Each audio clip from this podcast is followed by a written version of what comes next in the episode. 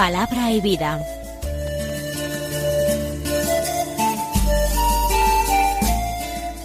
Con el Padre Manuel Horta, desde Sevilla.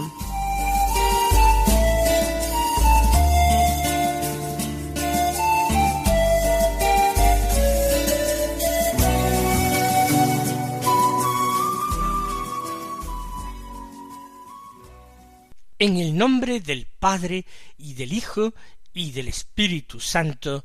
Amén. Alabados sean Jesús y María. Muy buenos días, queridos amigos, oyentes de Radio María y seguidores del programa Palabra y Vida. Bienvenidos a esta nueva emisión de nuestro programa en el que nos disponemos a comentar y meditar la palabra de Dios que se proclama en la liturgia de la misa del día. Hoy es sábado, el sábado décimo noveno del tiempo ordinario, un sábado que es 13 de agosto y en el cual la Iglesia celebra la memoria de los santos Ponciano e Hipólito. Son santos de la antigüedad cristiana y en los cuales nosotros podemos encontrar algo sorprendente, en parte escandaloso, pero verdaderamente edificante. Ponciano fue papa, fue elegido como obispo de Roma en el año 231. Hipólito fue presbítero, sacerdote de aquella diócesis. Ambos fueron desterrados juntos a Cerdeña por el emperador, emperador Maximino y allí condenados a trabajos forzados en las minas de Cerdeña, donde a consecuencia de los malos tratos y del trabajo extenuante murieron los dos, y por eso se les considera mártires.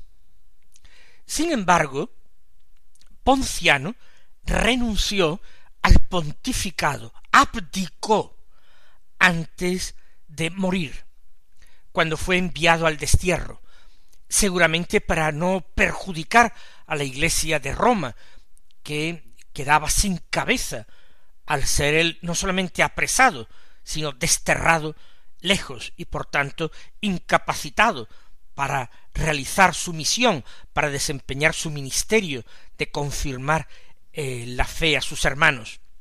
Hipólito, el sacerdote Hipólito, fue el gran rival y oponente de Ponciano en la iglesia romana, y que había encabezado verdaderamente una facción rival y cismática contra el Papa Ponciano, se oponían a él creyendo que no era un buen papa o que incurría en herejía.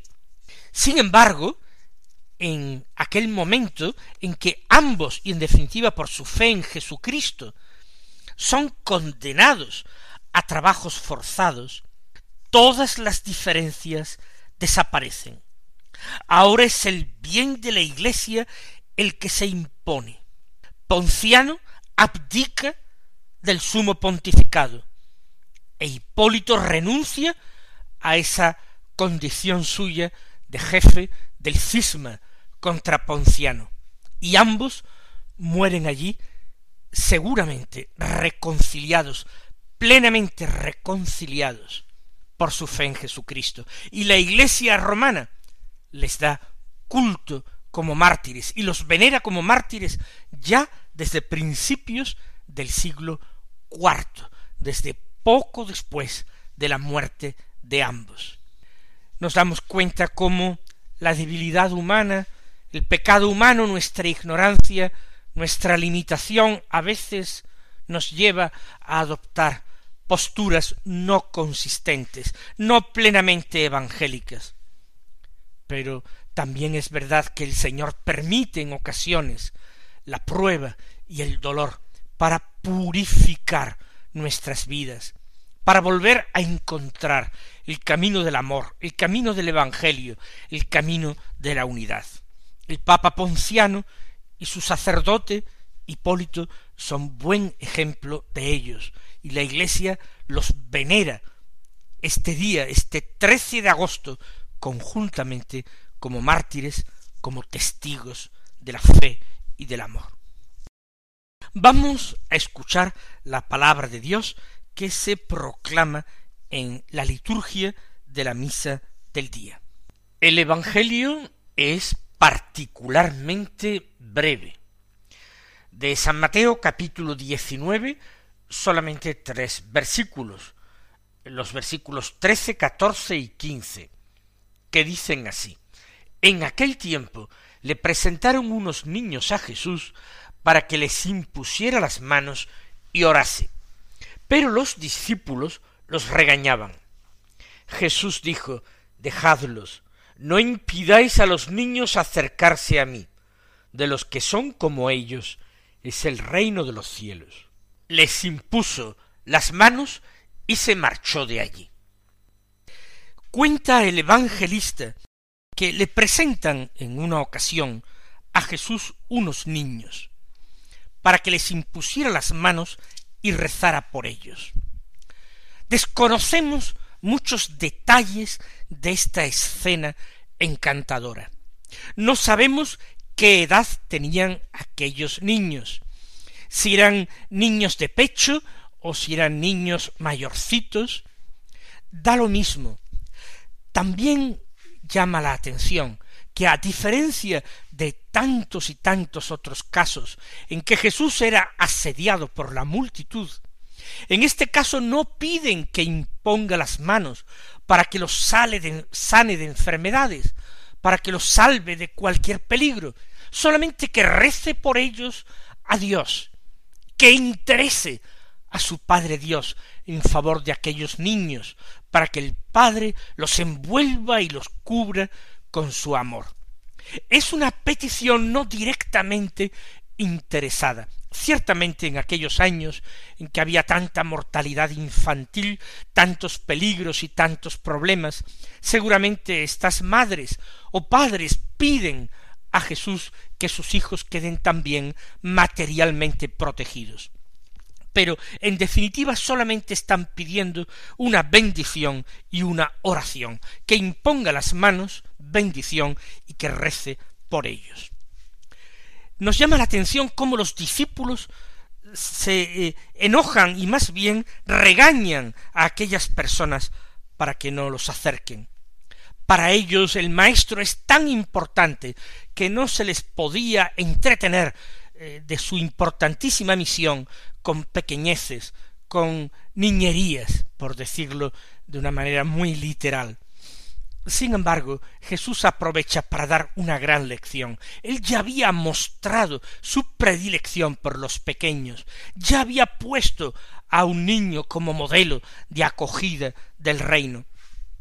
Por eso ahora vuelve a repetir la enseñanza no impidáis a los niños acercarse a mí, porque de los que son como ellos es el reino de los cielos, de los pequeños, de los que son espiritualmente como niños. La frase de Jesús, verdadero mandato de Jesús, sigue resonando para nosotros hoy. No impidáis a los niños acercarse a mí, que no incurramos nunca en ese terrible pecado de apartar a los pequeños del conocimiento y amor del Señor.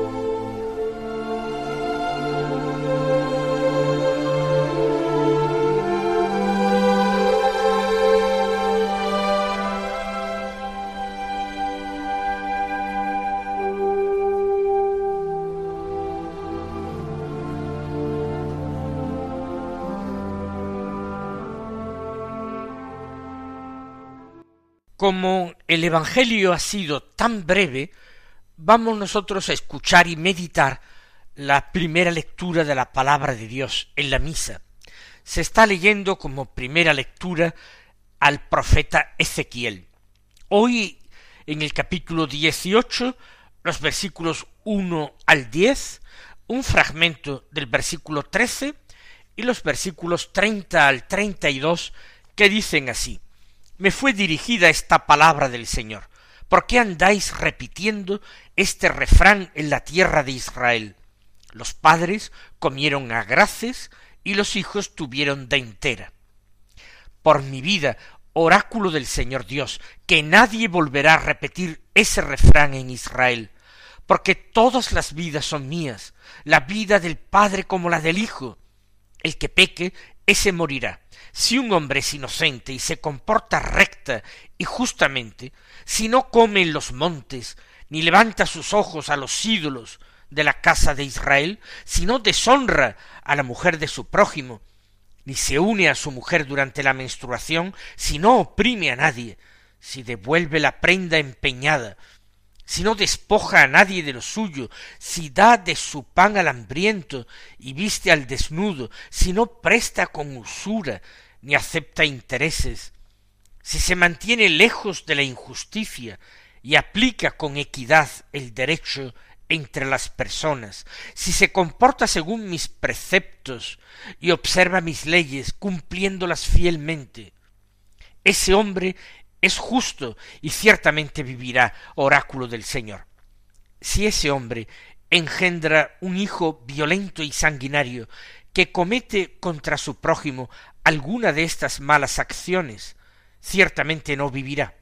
Por haber cometido todas esas acciones detestables, morirá irremediablemente y será responsable de su propia muerte. Pues bien, os juzgaré a cada uno según su proceder, casa de Israel, oráculo del Señor Dios. Arrepentíos y convertíos de vuestros delitos, y no tropezaréis en vuestra culpa. Apartad de vosotros los delitos que habéis cometido, renovad vuestro corazón y vuestro espíritu. ¿Por qué habríais de morir, casa de Israel? Yo no me complazco en la muerte de nadie, oráculo del Señor Dios. Convertíos y viviréis. Pues es un largo texto, pero es un texto con una importancia doctrinal grande. En la teología del Antiguo Testamento se había repetido hasta la saciedad que Dios castigaba las culpas de los padres en los hijos y hasta la séptima generación. De alguna manera, en la teología primitiva de esta época, en que no había una creencia firme en una vida de ultratumba, donde los premios y los castigos de Dios se tenían que dar en esta vida, y entonces el premio era una larga vida, salud, riquezas, abundante descendencia, y los castigos todo lo contrario, enfermedades, esterilidad, pobreza, una vida corta. Entonces los castigos había que prolongarlos, no solamente en esta vida, a veces ocurría y era una experiencia que se daba, que un hombre que era malvado, que había destacado precisamente por sus delitos, por sus injusticias, no moría de una forma desastrosa. Aparentemente no había recibido castigo de Dios. Entonces todo el mundo se fijaba en la descendencia de ese hombre. Dios puede seguir castigando a la estirpe de este hombre, a los hijos y a los nietos, y por generaciones. A medida que se va abriendo camino la idea de una retribución de ultratumba, es decir, que Dios premia y castiga, pero en el más allá, no solamente en esta vida, ya no era tan necesario sugerir ese castigo en la descendencia. Cierto, y esto lo podemos afirmar hoy día también, que los padres que eh, son malvados, perjudican a sus hijos.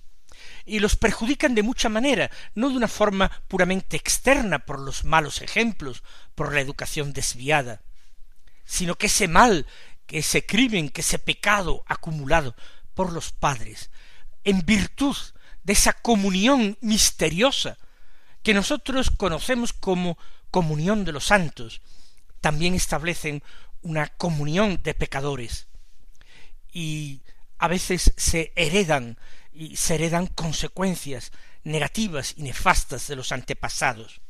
Por supuesto, nada que sea determinante cien por cien, nada que elimine la libertad humana, la responsabilidad personal, por supuesto que no, pero que hay una cierta comunidad, hay una cierta eh, complicidad, hay una cierta participación en el pecado, como lo hay también en la virtud y en la gracia.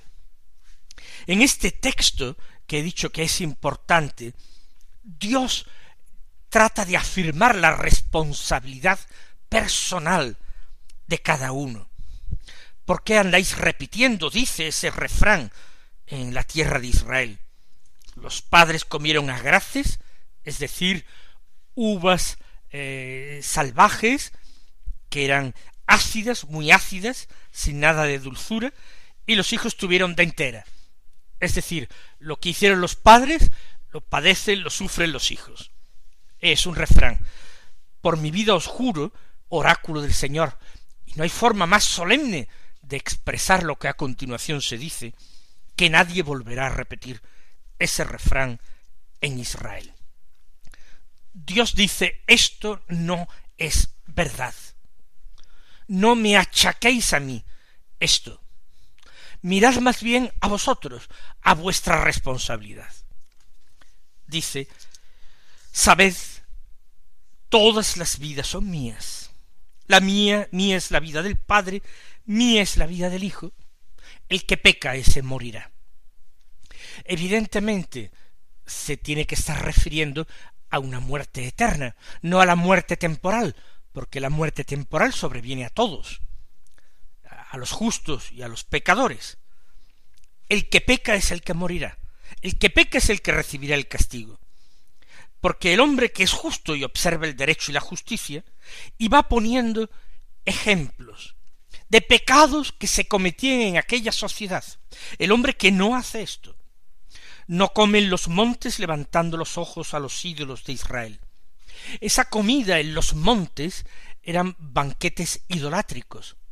En las colinas y en los montes se daba culto y se veneraba a distintos dioses cananeos. Comer en los montes significa, por tanto, dar culto idolátrico. Levantando los ojos de Israel, añade, no profana la mujer del prójimo, no comete adulterio, ni se llega a la mujer en su regla, cosa que estaba prohibido por las leyes de pureza del Antiguo Testamento, de la ley, que no explota, sino devuelve la prenda empeñada, no se aprovecha de la situación de necesidad del prójimo para quedarse con la prenda, no roba, más bien en positivo, da su pan el hambriento y viste al desnudo, practica la misericordia, no se aprovecha del prójimo débil, no presta con usura ni acumula intereses. De nuevo es lo mismo aprovecharse del débil, del pobre, que aparta la mano de la iniquidad y juzga imparcialmente los delitos. No es un juez parcial, sino imparcial, y renuncia a obrar mal a la iniquidad, que camina según mis preceptos y guarda mis mandamientos, cumpliéndolos fielmente. Es el resumen de todo. Ese hombre es justo y vivirá, oráculo del Señor. Tendrá la vida, la vida como premio, la vida eterna, aunque no se diga. Y si ese hombre que es justo, que es santo, que es bueno, engendra un hijo criminal y homicida, que puede darse el caso, entonces ciertamente ese hijo no vivirá. Por haber cometido esas abominaciones, morirá ciertamente y será responsable de sus crímenes. Yo juzgaré pues a cada uno según su proceder, casa de Israel, oráculo del Señor. No vale mirar a otro lado, achacar a otros las culpas. Si Israel padece el castigo, no es por la culpa de los antepasados, sino porque los hijos Los de la generación presente, a pesar de haber reconocido en sus antepasados culpas, ellos las han imitado, no han querido enmendarse, no han querido convertirse, y por eso sufren ahora las consecuencias de su propio pecado, no sólo del pecado de los antepasados. Cierto que los antepasados han dado mal ejemplo, han inducido al pecado, pero en definitiva la responsabilidad del pecado es de quien la comete. Por tanto, también es personal la responsabilidad de convertirse.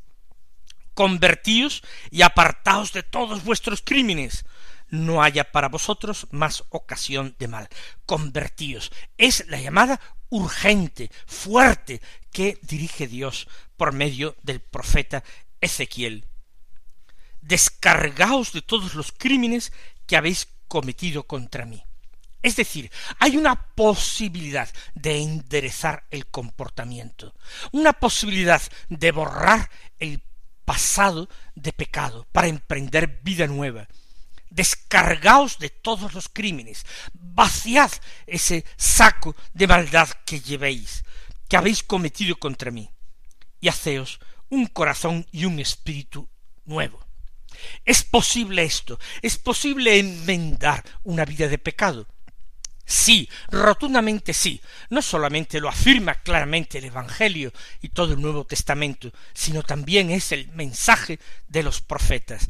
Dios da nuevas oportunidades, oportunidades para alcanzar un corazón nuevo y un espíritu nuevo, y para descargar todos los crímenes del pasado por el arrepentimiento y la humilde súplica de perdón. Y Dios invita a esto, no porque a él le interese, sino porque le interese al hombre. ¿Por qué queréis morir, casa de Israel? Yo no me complazco en la muerte de nadie, sea quien sea, oráculo del Señor. San Pablo lo dirá muy claramente, que esa es la voluntad de Dios, que todos los hombres se salven y lleguen al conocimiento de la verdad. Yo no me complazco en la muerte de nadie, sea quien sea, dice Dios. Él quiere la salvación y la vida de todos, porque ama a todos y ofrece a todos oportunidades repetidas, gracias necesarias para salvarse. Y termina este alegato de Dios en Ezequiel, convertíos y vivid.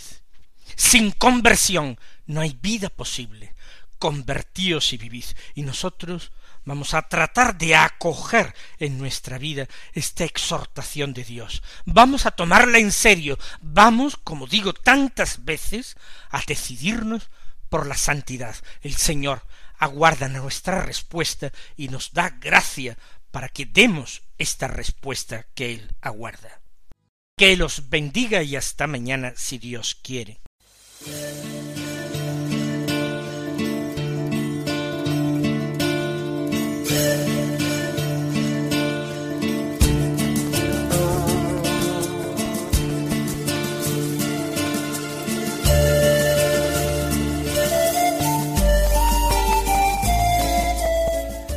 Concluye Palabra y Vida, un programa dirigido desde Sevilla por el Padre Manuel Horta.